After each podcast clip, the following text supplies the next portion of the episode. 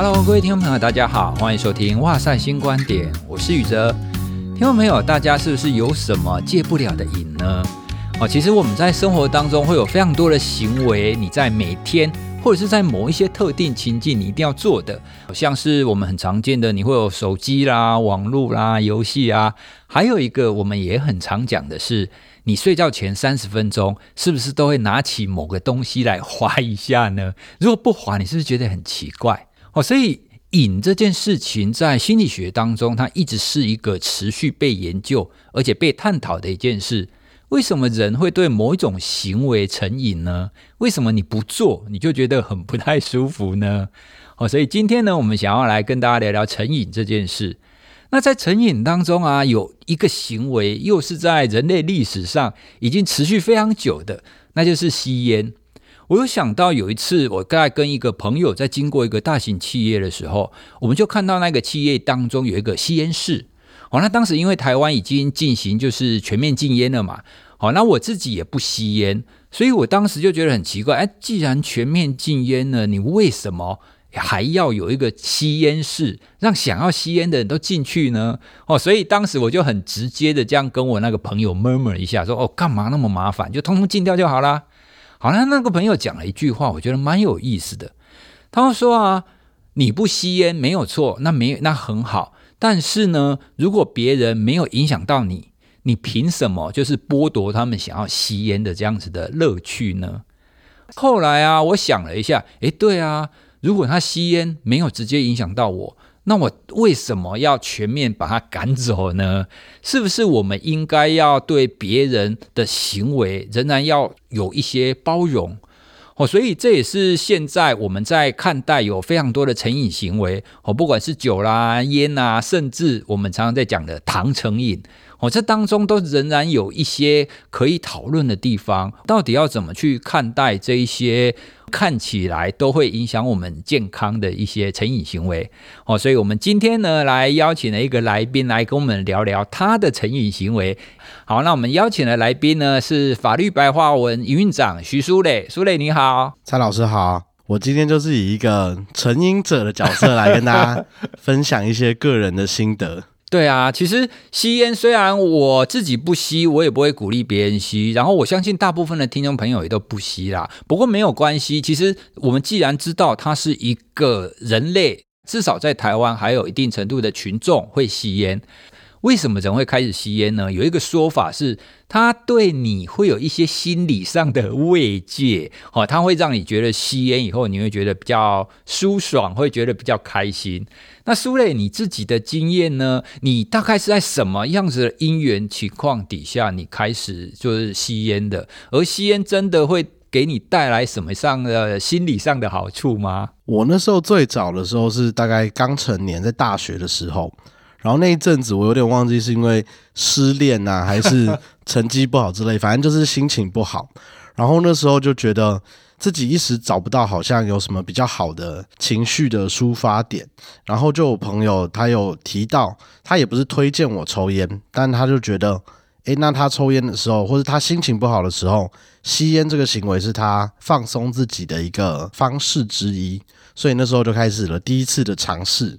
然后后来就断断续续的持续使用烟品到现在了。诶，我我很好奇，因为我没有吸过，你还可以回想你第一次吸的感觉是什么吗？我觉得我现在很难具体描述，但我心中觉得应该是跟现在吸烟的感觉没有差太多，就是一种正向的感觉吗？你会觉得吸进去真的有让你放松吗？我觉得不能描述它是正向，毕竟它是一个外力入侵你体内的感觉。啊啊对，然后那个烟雾啊，或是那个在喉咙的感觉，它不会是一个很愉快，不会像你今天喝到珍珠奶茶一样是一个愉快的体验了。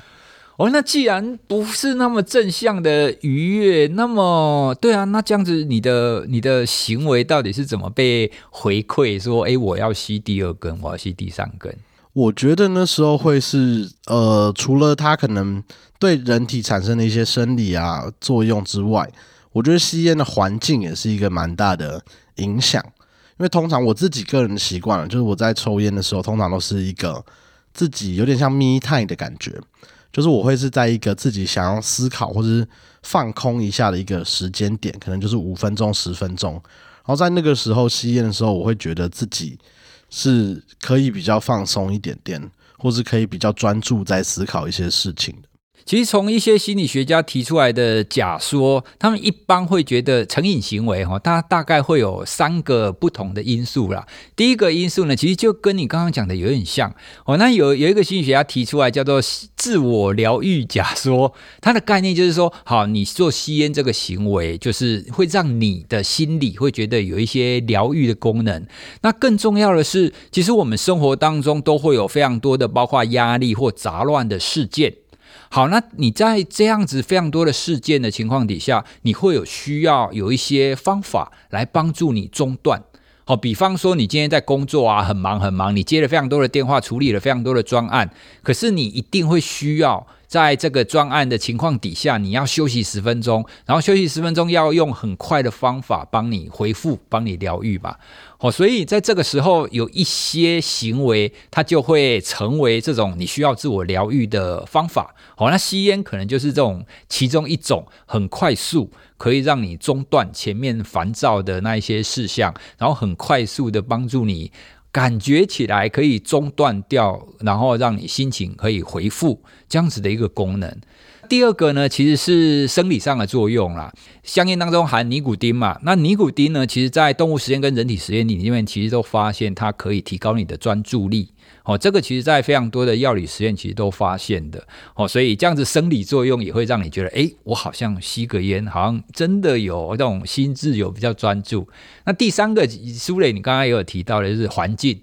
哦，那特别是早期很多吸烟，他们都会跟朋友。还是跟那个同才哈，就是可能就是吸个烟啊，那边吸边聊天等等的，好，所以大致上成瘾行为都会有这三个哈，心理啊、生理啊跟社会这三个因素。那苏瑞，你觉得你这么久的这样子的一个烟瘾，哪一个因素对你来讲是比较比较比较大的？我自己觉得听起来也会比较像老师刚刚讲的一跟二，就我的确会需要一个短暂让自己。很像按下按暂停键，然后去放空一下，或是去想一下自己正在做或即将要做的事情。然后我知道有很多人有这个时间啊，他可能是打手游，嗯，就我五分钟可以打个一场。然后或是他呃，当然槟榔啊，或是有人是甜食，他就需要一个下午茶时间让他休息。那刚好我不爱吃甜的，我也不打手机游戏，所以我觉得抽烟对我来讲，如果是以使用的那个情况的话，蛮像第一种的，就我。很常需要一个小段落的休息时间，然后第二种我觉得当然有影响，就它的确会有一些物质，就你身体上其实是感应得到那些物质摄取以后对你身体的反应，它的确会让我觉得有一段时间是能够比较专注的，所以一会二的混合影响对我来说比较符合我自己的状况啊。对，听众朋友，你也可以想象一下，你自己是不是有什么行为是每天都会做的，好，那像是我们前面举例的，睡觉前划手机。那你为什么睡觉前要划手机呢？你应该也都会知道，睡觉前划手机这件事情，因为有光线啊，因为有很多的因素，它可能会影响你的睡眠。可是你仍然会忍不住拿出来划。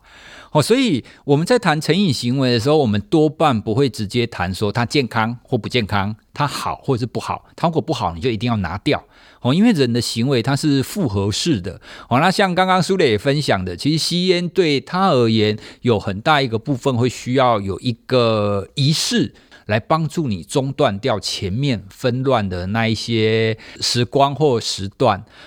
诶，可是说到这边啊，苏磊，你有曾经想过，你这样子透过吸烟来帮助你中断？好，中断那些烦躁的生活，然后帮助你有一点放松，这样子的方式不太健康。你曾经有想过这个问题吗？有啊，我觉得从一开始使用香烟啊，其实家人也都会觉得说，它就是一个对身体不好的行为。然后我觉得我自己啊，或我身边认识的吸烟者，其实也都知道。然后我们甚至也觉得。我们不大会鼓励没有使用过或是没有在抽烟的人一起来啊，因为我们都知道它其实是一个会影响到自己跟身旁人的健康的一个物质啦，所以的确自己心中会有一个警惕，会觉得自己是不是好像有点喘，或是体力可能变得比较不好等等的。我觉得其实心里都会有一个底啦，就知道自己在摄取这个物质对身体不是什么好的物质。诶，说到这个，其实我们之前呢、就是有一些就一群心理学家在讨论成瘾这件事的时候，其实我们谈到最后啊，会发现，如果你要用那种对人体心理或生理有害的物质，这的这些成瘾行为都要把它去除的话，其实人类的社会会变成是一个非常单调、枯燥、无味的一个社会耶。就像我们一刚开始前面有讲的啊，你糖会不会成瘾？诶，糖其实一定程度的也会成瘾。那我们现在讲的非物质的手机啊、游戏啦、啊、社群啊，现在哪一个孩子在网络上他们不会用社群的？其实也都会有。那现在包含网网络成瘾这个议题，也是在临床医学上不断的在讨论的。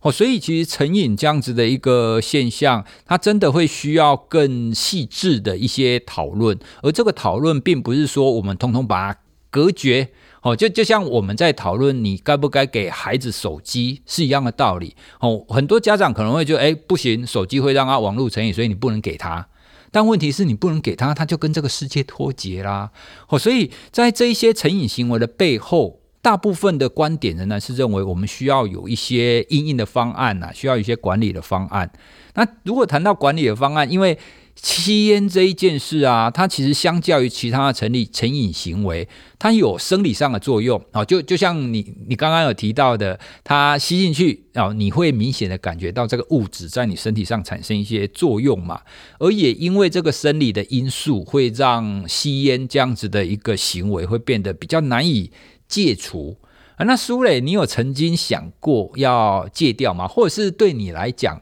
就是不吸烟这件事情是？简单的还是困难的呢？我觉得它至少在我印象中，它不算一个很难的事情了。就我后来吸烟以后，我中间其实大概有一年半到两年的时间是有戒过烟的。哦，真的？对，我甚至不会去形容我自己是戒烟，就我可能就是那个时间我就没有在抽烟，因为那时候我记得是女朋友不喜欢吧，然后就是比较排除烟味，然后自己想一想，好像也没有。觉得一定得抽烟，否则我就会很不舒服，或者日子过不下去等等。所以其实有一段时间是没有在抽烟的。哦，所以对你来讲，吸烟它是可以，就是我想要停就可以停。哎，等一下，可是我还是要问一下，这是不是跟你吸烟的量有关系啊？你一天吸的量大概是多少？我觉得我算是比较重度的尼古丁使用者，哦、我可能一天会吸抽烟抽到一包半包到一包之间。哦，那蛮多的诶。对。所以你抽到这样子的量，但是你仍然是可以，就是想要停，你就可以停下来。我觉得，即便到现在来，就是我有时候不管是因为一些工作上的关系啊，或是在外国，我可能两三天没有抽烟，我至少不会有一些人家常讲的成瘾戒断的症状，例如盗汗啊，对啊，或者手脚发抖啊等等。我自己是没有这样子的体验过了，但不得不说，心理上的确会有一些依赖。例如，我可能就会诶想要嚼个口香糖，然后或是诶我可能就会走到一个没有人的地方，然后诶平常我可能走出去就是要抽烟，但那个当下会觉得诶我好像有一个每天在做的仪式或者一个习惯就没有了，然后会有一些心理上比较异样的感觉。但我觉得在目前为止，它跟我的生理上的戒断作用其实是分开的，就我目前没有感觉到什么不抽烟我身体就会产生的异样状况。我觉得是不是你这个人的特质是自我控制程度比较高的啊？哦，不过刚刚你有提到一个关键啊，就是你好像会想要嚼个东西。那如果你说你有一段时间可以不抽烟，那你在那段时间你会有什么替代行为出现吗？比如说嚼口香糖啊，或者是其他的？我自己如果是例如我今天到一个国家是不能抽烟的，或是买烟是一个非常麻烦的事情，因为蛮多国家都是有比较高的门槛去购买香烟的话。我自己就很常在吃口香糖，或是那个凉糖，就是含着一个凉糖，然后那种口腔錠在嘴巴里面这样子。其实现现在有非常多在辅助戒烟的方法，他们有其中一种就是类似你刚刚讲的，会有口嚼錠啊。好，那口嚼錠就是让你就让口腔有个东西在咀嚼，那一定程度的也可以取代就是吸烟的那个口感吧。那这种口嚼錠其实也他们也有分，就是有含有含尼古丁跟没有含尼古丁的，或者是一些贴片等等的哦。所以现在其实有蛮多类似替代的方式是可以帮助戒烟的。你这样吸烟一路下来，你这么长的，诶，这样算起来有十来年了嘛？你需要的那个。频率有在增加，或者是你会需要更重口味，或者是不同的烟品吗？我觉得我倒是没有特别觉得我一定要抽到浓度更重啊，或是量要增加。但因为这几年的确大家也都知道有新兴烟品这个东西出现，也是我们常讲的电子烟啊、加热烟。嗯，然后那时候我也都有去尝试过，因为我觉得这个东西对我来讲，我好奇心比较重啊，我也会觉得说，哎，那它是一个。新的，它是香烟的替代品吗？还是它就是一个新的产品？所以那时候上市以后，我在国外，然后就有使用过类似的产品。哦，那你刚刚讲的电子烟跟加热烟这两个是不一样的东西吗？它差在哪里啊？呃，它的概念是电子烟啊，其实我们很多人都会说它其实是长得比较像一个电子仪器啦。它其实是透过呃一个电子机具。然后来让含有不管是有尼古丁的烟油，或是没有尼古丁的烟油，然后去变成它有一个雾态的状况，所以你在抽的时候，它会很像抽烟的那个动作。然后加热烟的话，就跟传统的香烟外形比较接近，你会看到它有一个一样是有烟草的烟汁在里面，只是它是插在一个加热器上面，然后透过高温烘烤的方式，让它有产生气体这样子。哦，所以听起来电子烟就很像是完完全全就是一个假的东西，就是用电子仪器的方式去产生出好像有烟雾。那你也可以选择里面有没有尼古丁，或者是你要用什么口味，是不是？就我们如果撇开合不合法的话，就是你会看到的有两种，有一种他们是有点类似以前人家讲的水烟，或是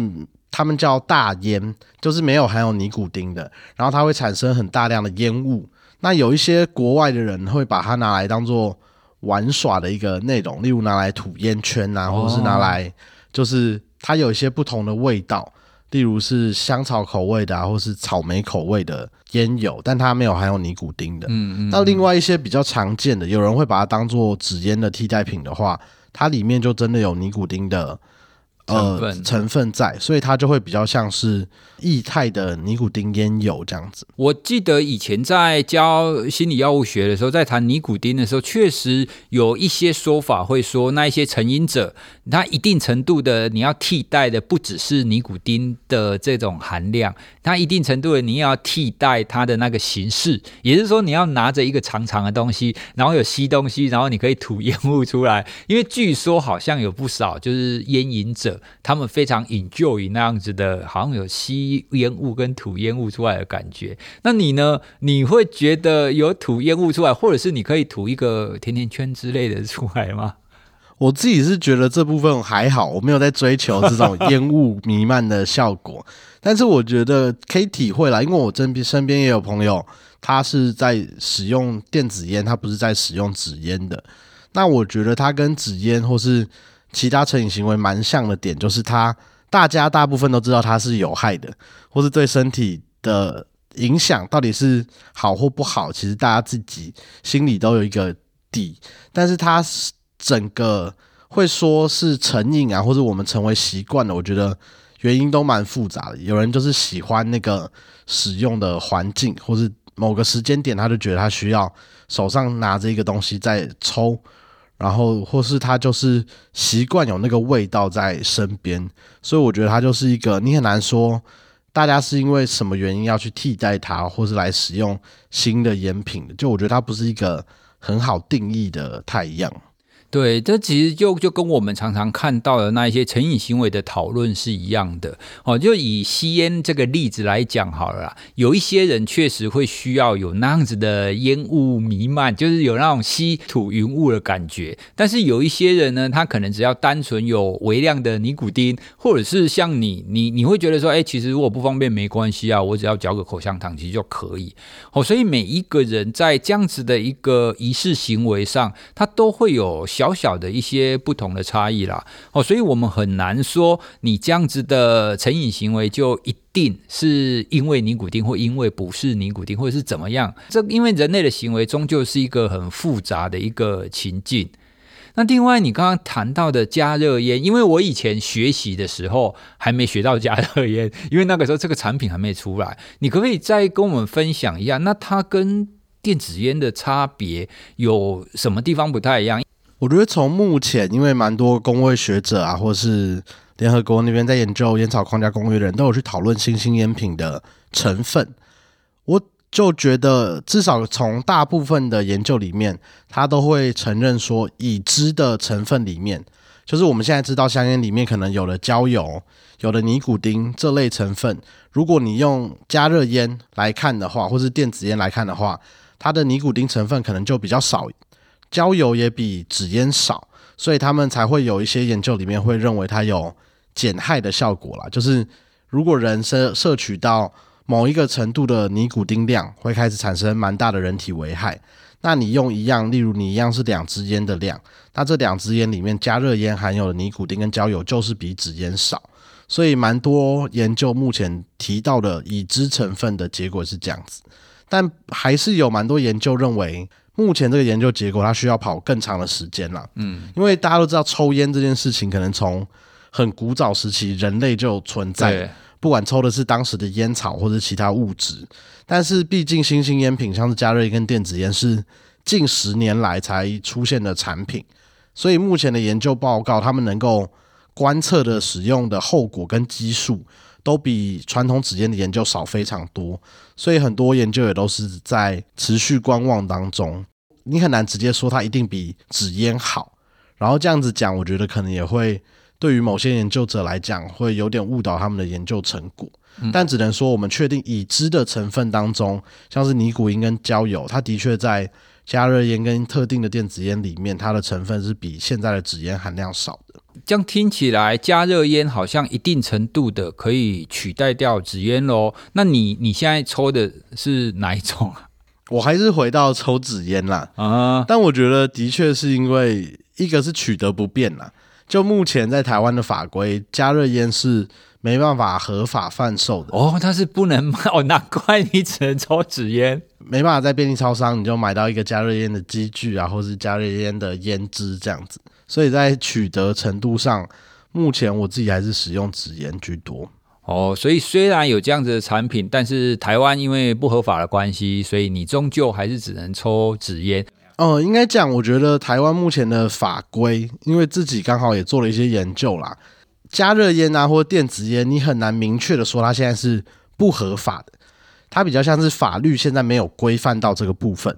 所以其实还是有很多人，当然进出口它就会有它的管制嘛，但你其实只要进到台湾，你现在抽加热烟跟现在抽电子烟，它目前不是一个违反烟害防治法的行为。哦，没有犯法，所以可以抽啊。对，它就没有处罚到使用的行为，至少在现在的法规还没有规范到使用这些新兴烟品的部分。哦，所以我们现在的问问题主要是，到底我们政府要不要把这一些新兴烟品，就是把它当成跟香烟一样的、一样的物质来管理吗？我觉得这几年的趋势就是各国都开始正视到这个产品。其实已经在很多不管是吸烟人口啊，或是在其他国家里面都已经出现蛮大量的使用者了。所以政府不管不止台湾啊，各国政府都觉得，既然有了这个新的产品，我就应该要去规范它。那规范的严格程度，每个国家不一样，有的国家是全禁，有的国家是我开放电子烟、开放加热烟，但是有比较复杂的税规税制。那有的国家是我只开放一种，我只开放加热烟，我不开放电子烟。那台湾目前因为我们的烟害防治法很多年没有修了，所以这几年其实都有立委啊，或是我们的国健署、卫福部国健署里面也有提出相关的修法草案，才能合法在台湾上架。现在的情还没修法之前，就是电子烟跟加热烟通通不能合法进口。对，但是如果你拿得到，你就可以使用。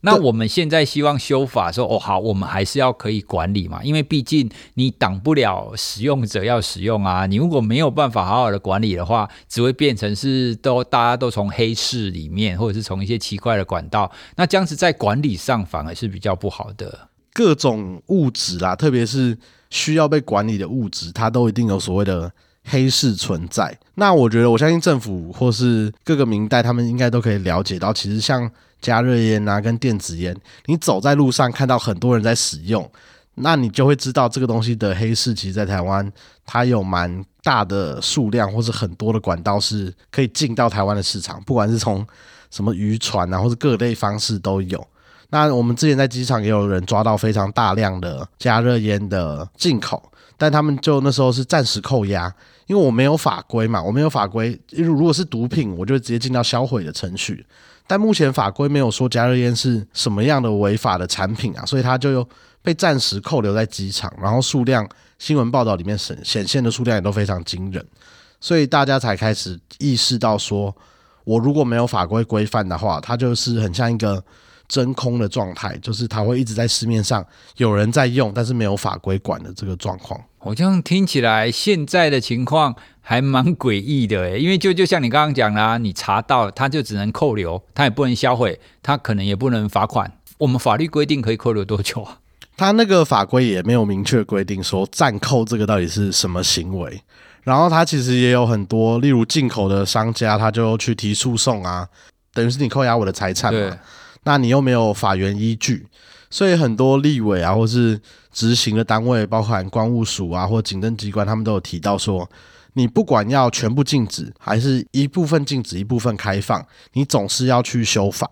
因为你总要有一个法律依据，让执法人员可以去很明确的知道他自己应该要没收什么样的产品，或者什么样的行为他要开罚，你不能一直让他处在一个法律很不明确的状况下。就算我们认为吸烟这件事不好，可是现在有一个新的物质出现，你通通不管，然后通通没有去修法处理，这样看起来的确是蛮怪的啦。因为这样就算你要禁，你也禁不了嘛，就处于一个很非常模糊的一个地带。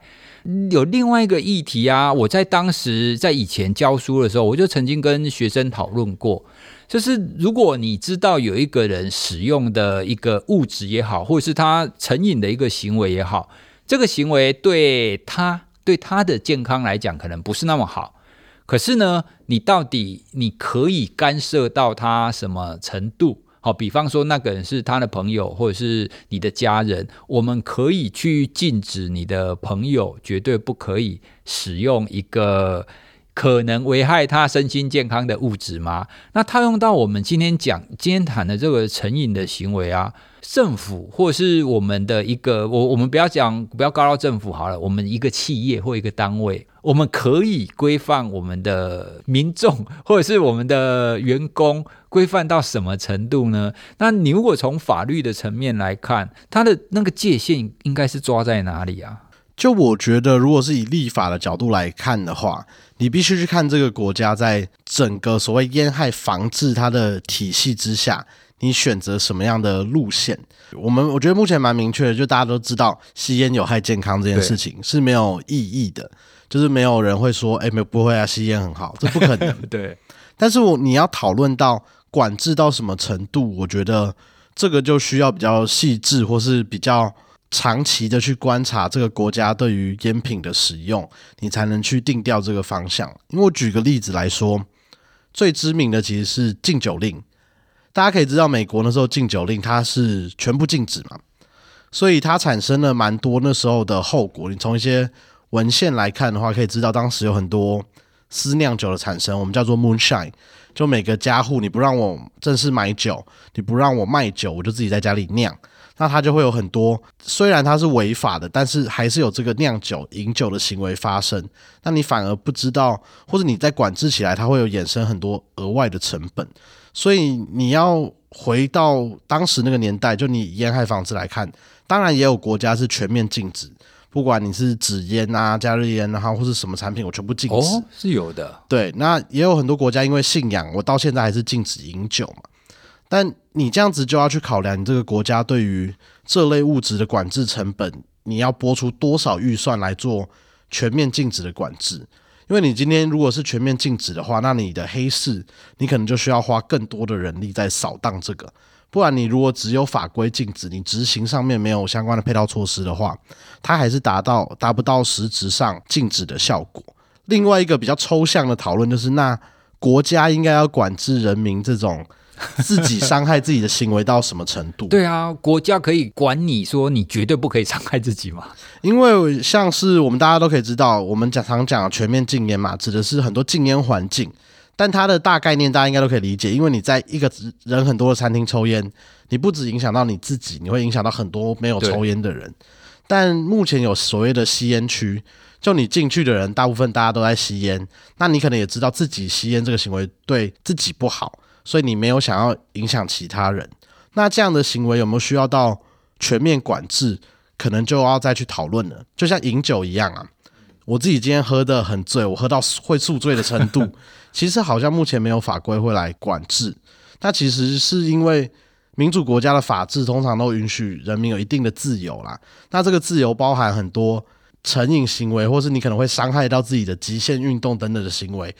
你只要不影响到他人，会不伤害到他人，国家都会给你一个空间，让你自己决定你自己要怎么对待自己的身体跟对待自己使用的物质。所以，如果你今天要立法，不管是全面管制，还是部分管制、部分松绑，我觉得这个都需要再去做比较全面的讨论，或是至少要告诉大家你想要管制的内容是什么，跟管制的目的是什么，比较能让大家抓到自己各类成瘾行为啊，或者可以做的行为的界限。哎，你你最后谈到这个也让我非常有同感呢，因为我们一直以来在谈非常多，不管是社会上的现象或者是人类的行为，我们认为根基还是需要去做教育的宣导。哦，你一直说哎不行，这个不能用，小孩子不要学那么多，不用知道那么多，这个你就不要用就对了。哦，那因为你也知道人会有一些反叛的一些心理，你越叫我不用，我越想要知道那那个是什么。那如果你让他知道说，哎。这个物质或是这这类的产品，它用了以后，它会有什么后果？然后你需要承担什么样子的责任或权利义务等等的哦。所以一直以来我们在谈的都是我们更最重要的，一定是要教育。然后需要让大家知道这个是什么。其次，您您刚刚也有提到的，我我觉得管理的概念也是非常重要啦。与其你直接说，哎，什么都不行哦，你通通都不知道，你反而就是开诚布公的，然后把那些界限都定好。法制上啊，为什么我们很多行为都会限制成年你才能做？像现在你抽烟你要成年，你饮酒要成年，你投票要成年。那这些原因都是因为我们相信人在成年之后。他有一个所谓的自主意识，可以决定什么东西是对我不好的，我不要；或者什么东西对我不好，但我要。我觉得这个是一个坦白说，就是人很难管理，但是大家又希望可以享有的自主空间啦。所以今天我当然觉得全面禁止，也有些国家是这样做的，或者全面开放，有些国家就觉得我不管了，我都开放这些产品，的确也有。但是我觉得大家也要去考量到整体烟害防治体系，它其他大家可能比较没有那么直觉注意到的成本。例如，我到底如果全面禁止，我要花费多少成本来管制？或是我在教育上，我应该要怎么样的方式来做？或是我如果管了尼古丁相关的产品，那我是不是其他产品接着也会有？我就开始收糖税，然后我就开始禁止使用。在某些场合禁止饮酒等等的，我觉得这些都会是在概念上大家都需要去花多一点点时间讨论的了。对，其实一一直以来，关于很多成瘾的行为，终究你还是要回归到疏导哈，就是管理跟疏导会远比防堵还要好啦。因为你只有单纯的防堵，对人类这样子的一个生物来讲，哦是非常清楚它是没有用的。就像苏雷你刚刚讲的禁禁酒的这个例子嘛，因为这样子的一个行为在人类社会已经行之有年了，你直接把它卡掉，或者是很多东西你直接什么都不讲，然后就直接说，哎不行，你。不能用哦，其实很多情况底下，它反而会让人家去使用它。刚刚这些所谓新兴烟品啊，包含被认定，如果依照我们现在的法规，会被认定为是类烟品的电子烟，或是会被认定为是指定烟品的加热烟，或是我们常常现在超商买得到这种传统纸烟。它对人体的影响都有蛮多的健康风险评估可以去参考。我也不能说哪哪一个一定比较好，哪一个比较坏。但是这类产品的出现，对我来讲，它就会像是你面前多摆了几个对你身体有害的物质。例如，你有不同的酒可以选择，你有不同的烟品可以选择，你现在又有新兴烟品可以选择，那它就是一个选项。对。那我们要用什么样的管制方式？我觉得都可以讨论，但是全面禁止，我觉得就像刚刚老师讲的，它好像不是一个唯一的选项。我们今天呢，透过这一集来跟大家聊关于成瘾行为。当然，我们也不是要跟大家讲吸烟好或者吸烟怎么样。吸烟这个行为本身对我们健康是不好的，我们也不鼓励。不过呢，我们透过吸烟这样子的一个常见的成瘾行为，也希望可以让大家了解，人类的成瘾行为是非常复杂的，它的因素是非常多元的。任何的成瘾行为，我们透过管理的方式，至少你纳入管理，你就应该要知道怎么样去做教育，跟怎么样去做宣导。而教育跟宣导一向是我们认为最重要的一环。那希望大家可以透过我们今天跟苏磊这样子的讨论，可以对成瘾行为有更多更深入的了解。那如果大家对于我们这一集的内容有什么想要回馈的，或是想要跟我们分享的话，也欢迎大家可以私讯或者是在脸书或 IG，然后传讯息给我们哦。好，那我们今天就聊到这里，谢谢苏磊，谢谢大家，谢谢蔡老师。